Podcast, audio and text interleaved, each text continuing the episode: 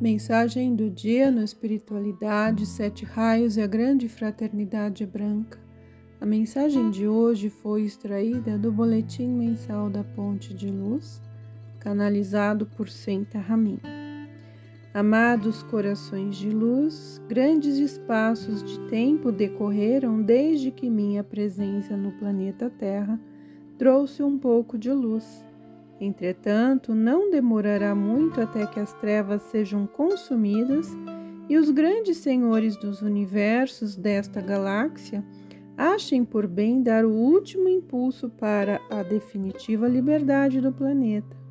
Chego à hora dos alunos de luz com as mãos cheias sempre que o amor do meu coração ou quaisquer obrigações me atraiam.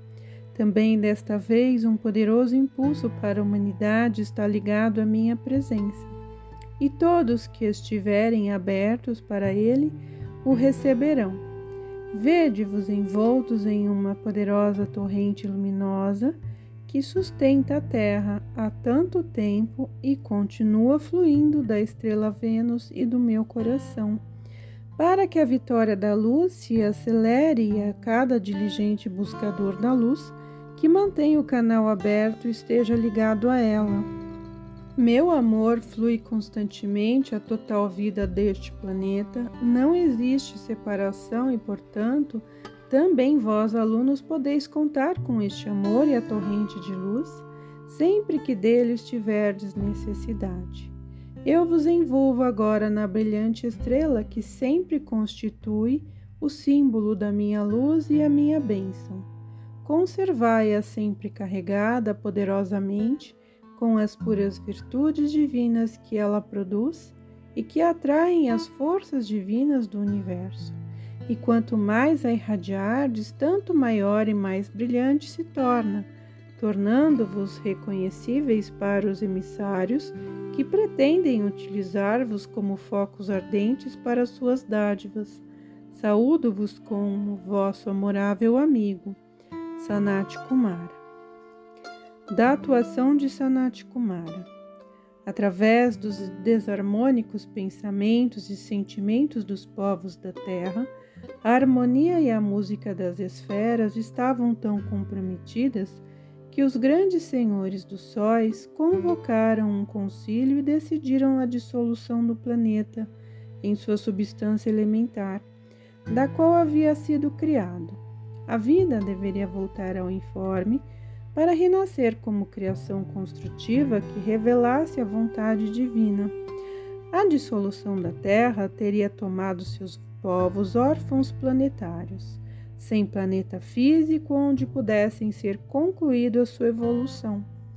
Quando o amado Sanat Kumara, participando do concílio cósmico, tomou conhecimento de que a Terra seria dissolvida por não irradiar luz e, portanto, estar impossibilitada de conservar-se no sistema, ofereceu-se para voltar à Terra e de sua própria chama do coração difundir a necessária luz e o amor, até que os povos terráqueos tivessem aprendido a irradiar suficiente luz e amor.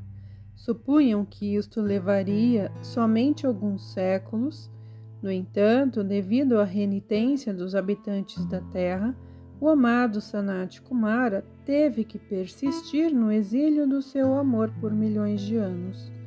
Ele não pôde voltar antes que a humanidade, pelo menos alguns de seus membros, fosse capaz de propulsionar aquela quantidade de luz e amor que ele liberava ou antes de outro grande ser ter sido instruído para ocupar o seu cargo.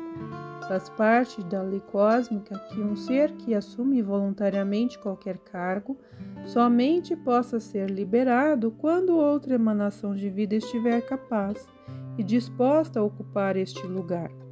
Não existem palavras para descrever o grande amor deste maravilhoso ser, nem a paciência que obteve para permanecer nesta estrela escura durante séculos e séculos. Um dos grandes mestres ascensionados disse: Mesmo aos mestres torna-se difícil compreender seu amor e paciência. Ele olhava para a humanidade adormecida e via que mesmo os poderosos portadores da luz preferiam dormir enquanto ele dava o máximo da sua irradiação para conservar viva a terra que era sua pátria estava acorrentada. Sanat Kumara e todos que vieram com ele do planeta Vênus são chamados de senhores da chama da imortalidade. Com sua descida ao coração de Shambhala, ele trouxe um concentrado desta chama desconhecida na Terra, pois representava a vibração de Vênus. A chama que ele personificava em Shambhala se reforçou nos milhões de anos, desde sua chegada à Terra. Ela irradia o motivo propulsor de Vênus e a vibração desta estrela atualmente muito desenvolvida a atmosfera e a consciência da Terra e seus habitantes. A chama tinha a tarefa de criar conscientes e reveladores centros de luz através de cada emanação de vida, habitantes da Terra. A finalidade da presença de Sanat Kumara consistia na criação de conscientes portadores da luz Cada ser humano é, em potencial, um portador da luz. Depois do amado Sanat Kumara ter fixado residência em Shambhala, recebeu a ideia da grande fraternidade branca.